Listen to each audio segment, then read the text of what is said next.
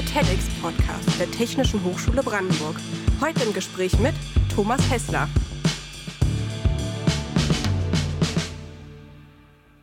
Herzlich willkommen, schön, dass ihr wieder eingeschaltet habt. Das Thema unserer heutigen Folge hat sehr viel mit Mut und Revolution zu tun. Und zwar reden wir über Blockchain. Dafür begrüße ich auch ganz herzlich meinen heutigen Gast Thomas Hessler. Thomas, du bist ein Unternehmer und Investor mit Schwerpunkt auf Blockchain-Unternehmen und hast mit deinen beiden Partnern Heiko Rauch und Jens Hewald Zanox, Globumbus und UFO-Start gegründet. Und was mich persönlich sehr beeindruckt hat, du hast in rund 200 Startups investiert. Aber bevor wir zu den ganzen Hintergründen kommen, möchte ich die Zuhörer abholen, die mit dem Begriff Blockchain vielleicht nicht sofort was anfangen können. Und deswegen die Frage an dich als Experte, was kann man unter dem Begriff Blockchain verstehen? Also Blockchain, um es ganz einfach zu erklären, ist die Technologie, die sich hinter Bitcoin und allen anderen Kryptowährungen verbirgt. Ähm, da wollen wir jetzt auch gar nicht technologisch weiter einsteigen, aber es ist halt so ein Platzhalter für, für ein Thema. Ja, manche sagen dazu halt Blockchain, andere sagen einfach nur Krypto, manche sagen auch nur Bitcoin. Alles, was mit Coins oder Tokens zu tun hat, das würde ich mal unter Blockchain zusammenfassen. Experten sagen ja, dass Blockchain ähm, unsere Welt revolutionieren wird oder es schon tut und das noch mehr als das Internet. Was sagst du dazu? Ja, ich schließe mich der Meinung absolut an. Ähm, ich versuche immer äh, Leuten, die noch nichts davon äh, gehört haben, äh, klarzumachen, wie groß der Impact sein wird, den diese Technologie für die Welt hat, indem ich sage, stell dir vor, der elektrische Strom und das Internet wären am gleichen Tag erfunden worden. So ungefähr muss man sich vorstellen, wird die Welt verändert werden durch die Blockchain. Da kann man jetzt sehr, sehr weit ausholen äh, und viele Aspekte betrachten. Ich glaube, in der Tat ist der Strom und auch das Internet beides sehr gute Vergleiche. Wenn man sich mal so vorstellt, wie die Welt sich verändert hat durch Strom, das kann man sich heute überhaupt gar nicht mehr ohne vorstellen. Also würde also wirklich nichts mehr gehen. Beim Internet ist vielleicht noch nicht ganz so schlimm. Äh, da kann man sich schon auch vorstellen, dass man weiterleben kann ohne Internet. Aber der Komfort und alles an, was wir uns heute gewöhnt haben, wäre weg.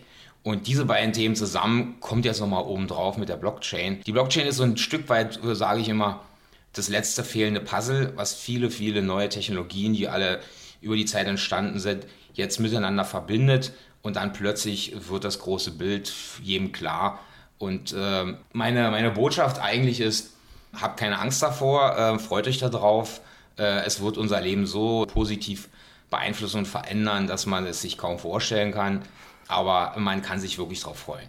Ähm, die Idee von Blockchain ist jetzt vielleicht noch für manche Zuschauer noch so ein bisschen ähm, abstrakt.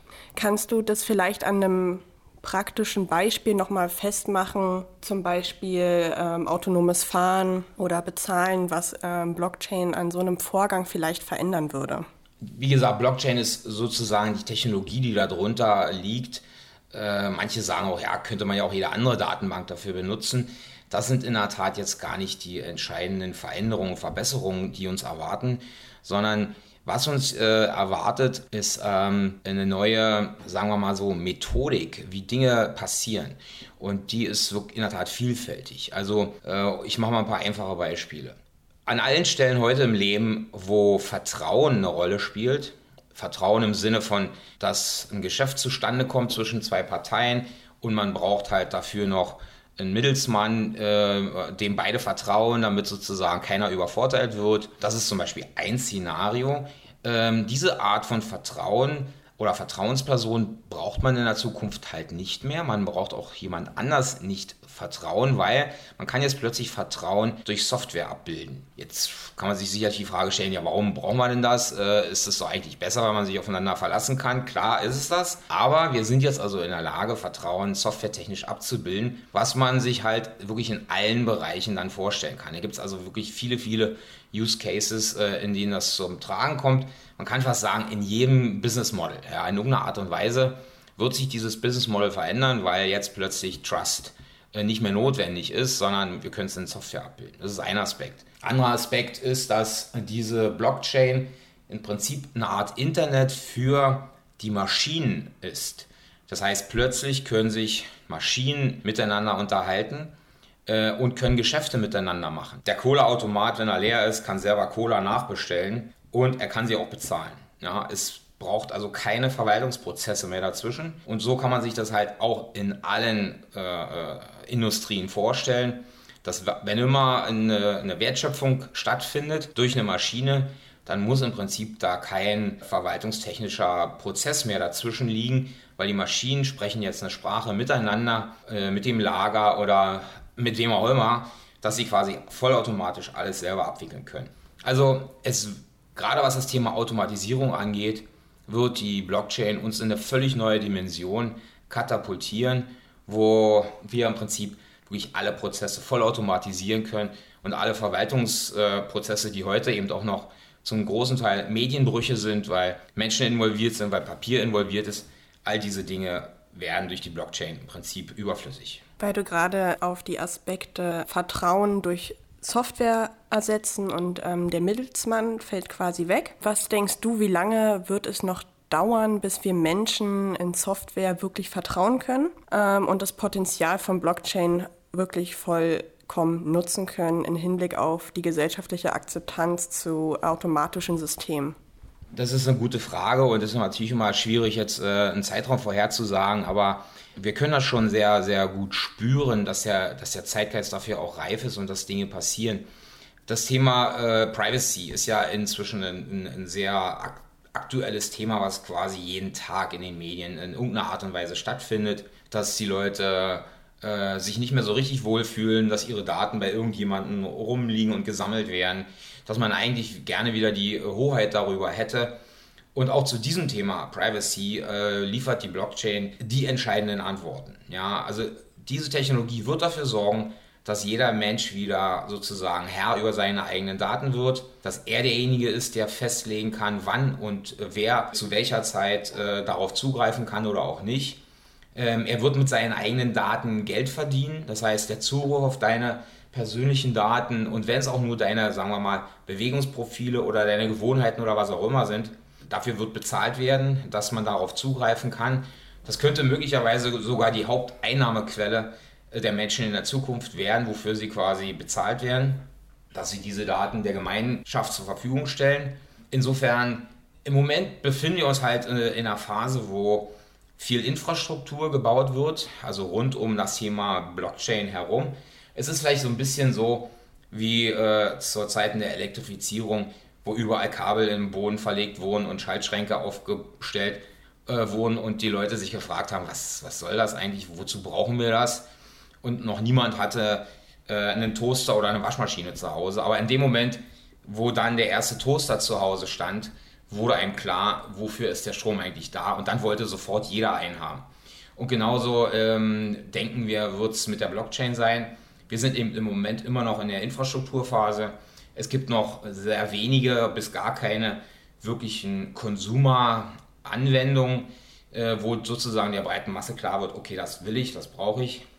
Aber wir stehen, würde ich sagen, unmittelbar davor. In der Sekunde, wo äh, das nächste, sagen wir mal so, Thema populär wird, wird jeder Mensch verstehen, wow, das ist sozusagen die neue Welt, die uns jetzt allen offen steht und dann denke ich mal, geht alles ganz schnell. Ähm, du bist ja gerade schon darauf eingegangen, dass Blockchain ähm, auch einen ähm, super wichtigen Aspekt so zur Datensicherheit und sowas alles beiträgt. Könntest du für die Zuhörer, die sich mit diesen ganzen Prozessen vielleicht nicht auskennen, nochmal ähm, erklären, ähm, was der Unterschied zu den normalen Prozessen an zum Beispiel beim Online-Banking jetzt beispielsweise der altmodische Weg wäre und was wäre der neue Weg mit Blockchain?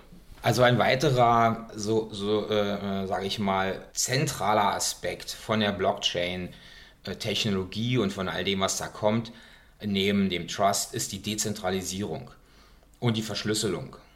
Bedeutet, wir werden also auch von, dem, von der Monopolbildung und äh, sozusagen großer Unternehmen, die heute an zentraler Stelle unsere Daten sammeln, wollen wir weg. Da merkt man auch, dass auch da der Zeitgeist sozusagen für sich spricht. Ähm, niemand ist mehr glücklich darüber, wenn sich solche großen Monopole äh, bilden, wo quasi alle unsere Daten aggregiert werden.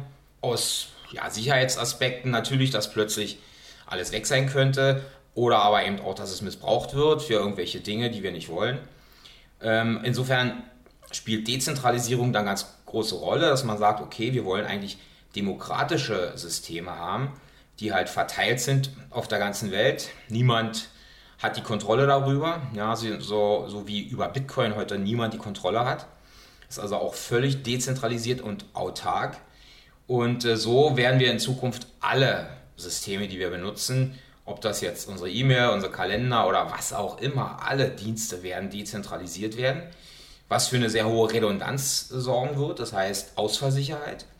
Aber auf der anderen Seite werden alle Daten auch verschlüsselt. Das bedeutet, niemand kann Daten mehr im Klartext irgendwo lesen, wenn er nicht die Erlaubnis dazu hat. Und Erlaubnis bedeutet in der Blockchain-Welt, dass alles verschlüsselt wird mit einem sogenannten Public Key und einem Private Key.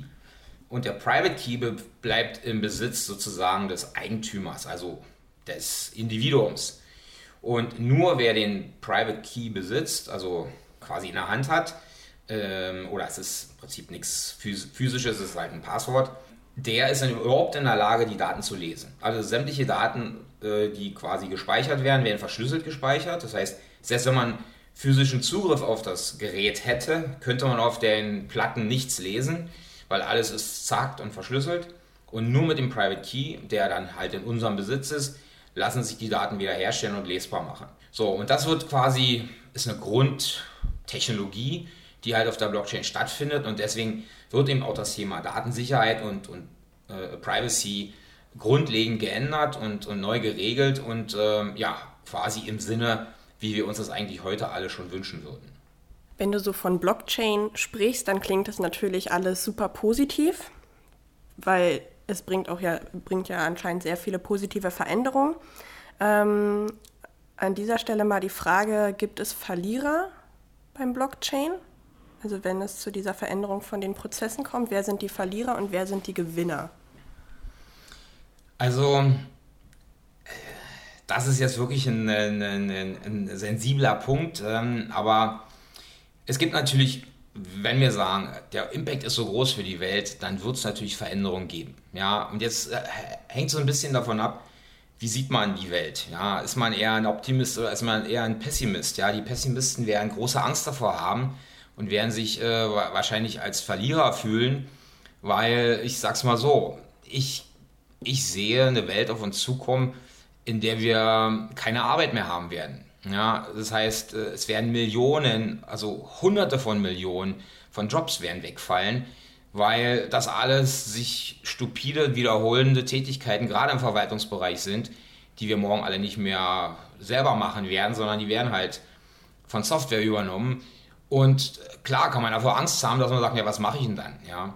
Äh, andererseits, äh, wenn man es positiv sieht, sagt man, wir können uns halt von dieser stupiden Arbeit befreien und äh, haben jetzt plötzlich Zeit für Dinge, ähm, ja, die wir vorher nicht hatten, ja, wo wir uns natürlich mit äh, Sachen beschäftigen können, die uns interessieren. Insofern ist das sicherlich ja, eine, eine Geschmackssache, ja, wie, wie man damit umgeht und wie man sich auch darauf einstellt. Ja. Natürlich, wenn man heute anfängt, sich darauf vorzubereiten im Sinne, okay, in welche Richtung geht das?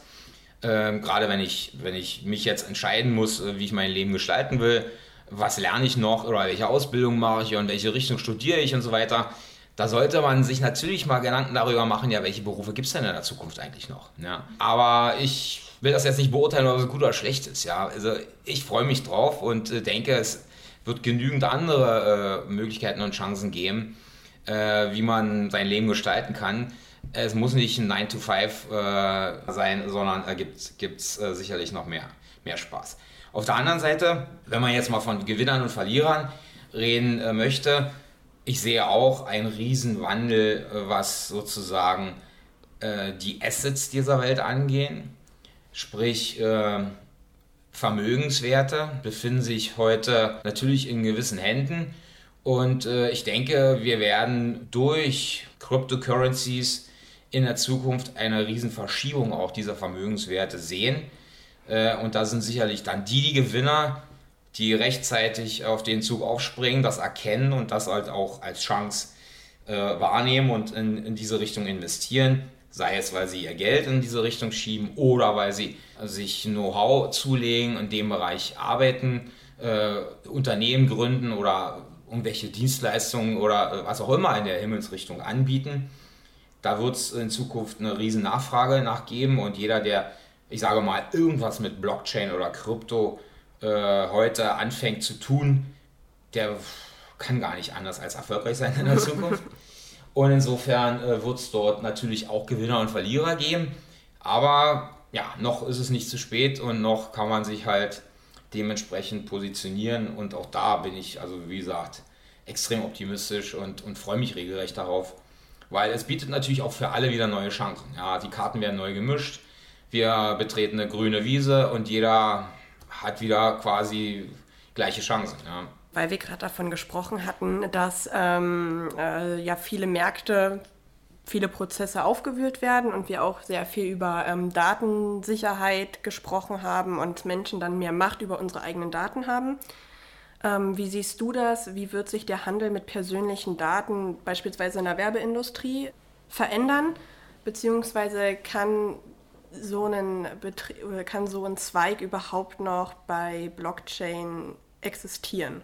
Also ich denke schon, weil wir, es wird sich jetzt nicht alles verändern dadurch, ja, wir werden uns nach wie vor auf Dinge aufmerksam machen wollen, ja, wo es gewisse Präferenzen gibt oder äh, äh, es wird nach wie vor Ehrgeiz geben, äh, gewisse Produkte in den Vordergrund zu stellen. Also ich glaube, es wird weiter Marketing geben, in, welchem Sinne auch immer und in welchen Technologien auch immer. Ähm, sie wird sich sicherlich verändern, ganz klar. Äh, sie wird viel stärker was wir heute ja auch schon merken, an den, äh, äh, sagen wir mal, Präferenzen ausgerichtet sein. Sie wird also viel ziel- und treffgenauer sein, was ja unterm Strich auch für alle positiv ist. Ja, man muss also jetzt keine Werbung mehr sehen äh, und überall alles zupflastern in der Hoffnung, vielleicht kommt ja irgendjemand vorbei, den es interessiert. Sondern man kann natürlich viel zielgenauer werben, dadurch auch viel äh, sparsamer. Ja, äh, also ich glaube auch, die Zeiten sind vorbei von diesen gigantischen Billboards, wo alles zugepflastert und alles blinkt und macht und tut. Äh, die Leute sind da völlig abgestumpft inzwischen, also will keiner mehr sehen, da guckt auch keiner mehr hin. Und diesen Trend äh, sehe ich weiter sich entwickeln.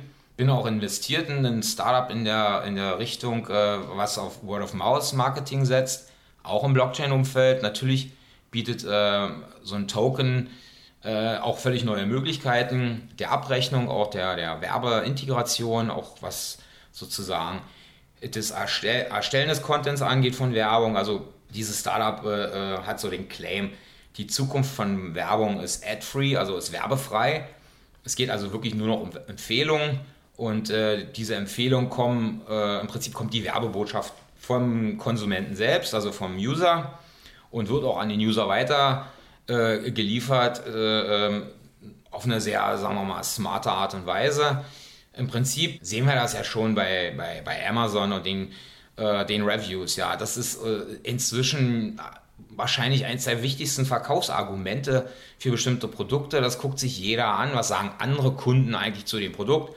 Und wenn ein Produkt eine schlechte Bewertung hat durch die Nutzer, dann hat es eigentlich verloren. Ja, und äh, in, insofern das ist, glaube ich, mal die, die Richtung, in die die Werbung sich entwickeln wird. Und da spielen natürlich, was ich vorhin schon sagte, unsere Daten, unsere Bewegungsdaten, unsere Präferenzen und, und was haben wir gekauft, was finden wir gut und so weiter und so fort, spielt natürlich eine ganz entscheidende Rolle. Aber wie, wie gesagt, wir werden die Kontrolle darüber haben. Das heißt, wenn wir das nicht möchten, dass die Werbung an unseren Wünschen ausgerichtet wird, dann können wir das in Zukunft äh, untersagen. Führt sicherlich dann natürlich dazu, dass wir wahrscheinlich für Dienste bezahlen müssen, die ein anderer werbefinanziert bekommt.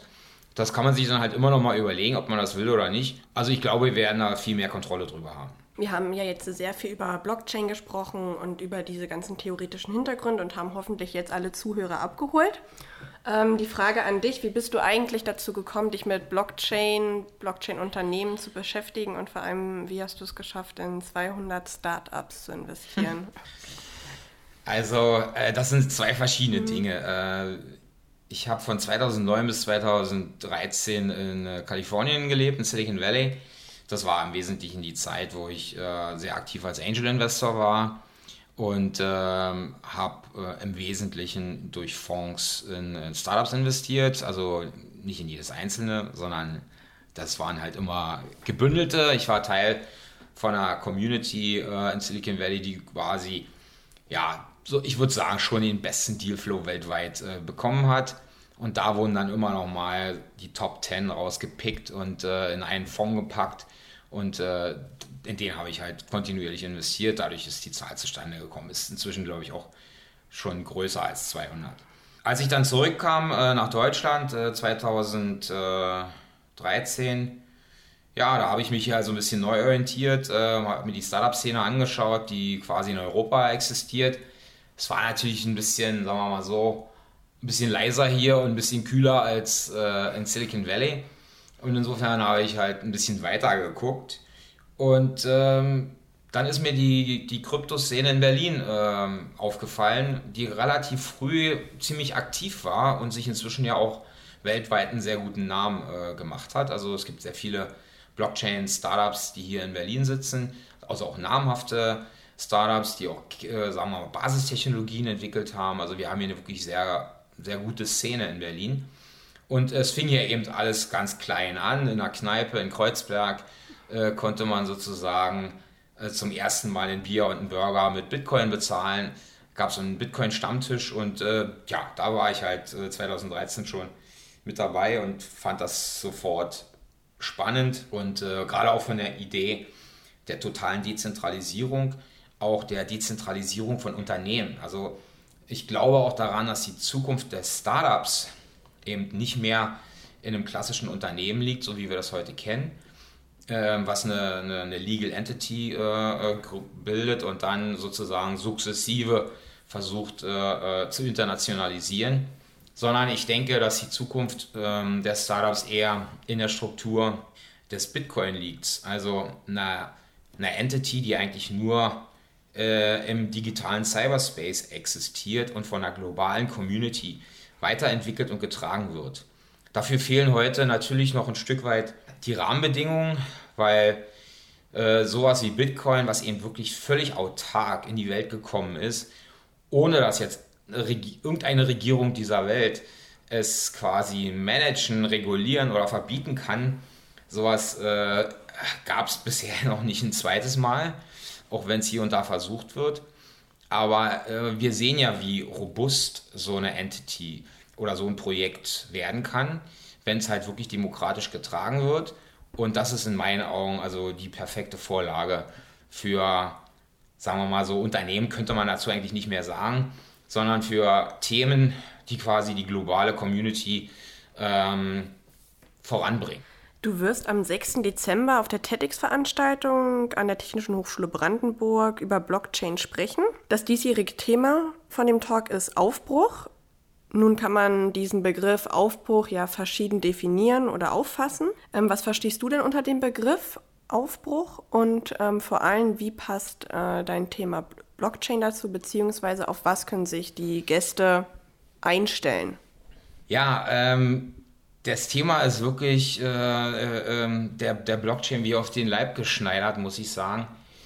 Äh, ich habe auch erst überlegt, äh, wie, wie, wie spannt man eigentlich den Bogen, aber es ist eigentlich so offensichtlich und einfach zu erklären. Ja, die Blockchain ist in der Tat ein Aufbruch in die nächste Evolutionsstufe der Menschheit, so würde ich das fast sagen. Ja, wir werden sehen, dass wir mit der Blockchain in der Lage sind, alle Strukturen zu verändern, zu verbessern, um nicht zu sagen, alle Probleme dieser Welt zu lösen. Ja, das klingt in der Tat ein bisschen äh, pathetisch fast, aber äh, ich sehe es inzwischen wirklich so. Es gibt also wirklich für jedes Problem, was die Erde heute hat, gibt es eine Antwort in der Blockchain.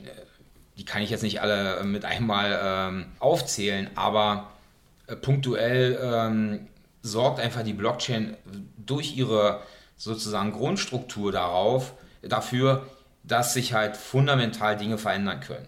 Und ähm, um mal so eine Himmelsrichtung äh, zu geben, also wie gesagt, wir haben ja vorhin schon ganz kurz das Thema Automatisi totale Automatisierung von allen Prozessen und auch von allen Produktionsprozessen besprochen, weil das fehl, letzte fehlende Puzzleteil kommt, äh, das natürlich ein Befreiungsschlag für die Menschheit ist, dass wir uns nicht mehr nur ausschließlich über die Arbeit definieren äh, müssen und können, sondern wir haben plötzlich wieder Freiräume, äh, unser Leben zu gestalten, worüber wir die letzten, keine Ahnung, 100 Jahre nicht mehr nachdenken konnten. Aber diesen neuen Freiraum, den wird uns die Blockchain bringen. Da wären wir in der Tat gut beraten, uns heute anzufangen, darüber Gedanken zu machen, wie verbringt die Menschheit denn eigentlich sinnvoll ihre Zeit, ähm, wenn sie nicht mehr im Büro sitzt. Ähm, das ist eigentlich eine Frage, die, mit der sich Politiker beschäftigen müssten und nicht von einer Vollbeschäftigung zu träumen. Weiteren Aspekt äh, des Aufbruchs äh, sehe ich halt, dass, wie gesagt, sämtliche Strukturen in Frage gestellt werden können. Und gerade das, was wir politisch äh, in der letzten Zeit auf der Welt sehen, was ja irgendwie anmutet, als würden wir wieder zurück ins Mittelalter äh, fallen wollen, ähm, diese nationalistischen äh, Bestrebungen, sich wieder einzuigeln, äh, widerspricht geradezu eigentlich dem Zeitgeist, weil die Menschheit ist reif für den nächsten Schritt der Evolution, nämlich zu sagen, wir werden jetzt eine Cosmopolitan Community und es geht nicht darum, neue Grenzen zu errichten, sondern es geht eigentlich darum, Grenzen abzuschaffen und sozusagen die Welt als Welt zu betrachten und auch so darauf zu leben. Ich denke mal, das alles leistet die Blockchain auch im Sinne von Gerechtigkeit, dafür zu sorgen, dass wir ein neues Verständnis von Gerechtigkeit hier äh, auf der Erde haben werden. Auch dort eine gewisse, sagen wir mal so, Transparenz zu schaffen, Automatisierung zu schaffen, dass die Menschen quasi von sich aus sich einfach disziplinieren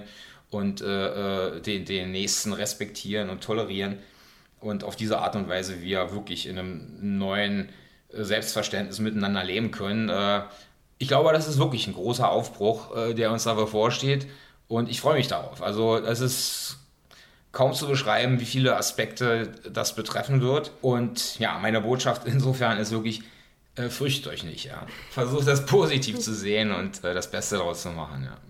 Das war eigentlich schon ein schönes Schlusswort. Hast schon direkt meine nächste Frage beantwortet, was deine Motivation ist, Leuten Mut zu machen. Schließe ich jetzt mal daraus? Absolut, ja. Ähm, ich freue mich schon total auf deinen Talk, den man hier übrigens auch dann später in der Playlist hören kann. Ähm, vielen Dank für das Gespräch, Thomas. Ja, sehr gern. Und wir hören uns dann bei der nächsten Folge.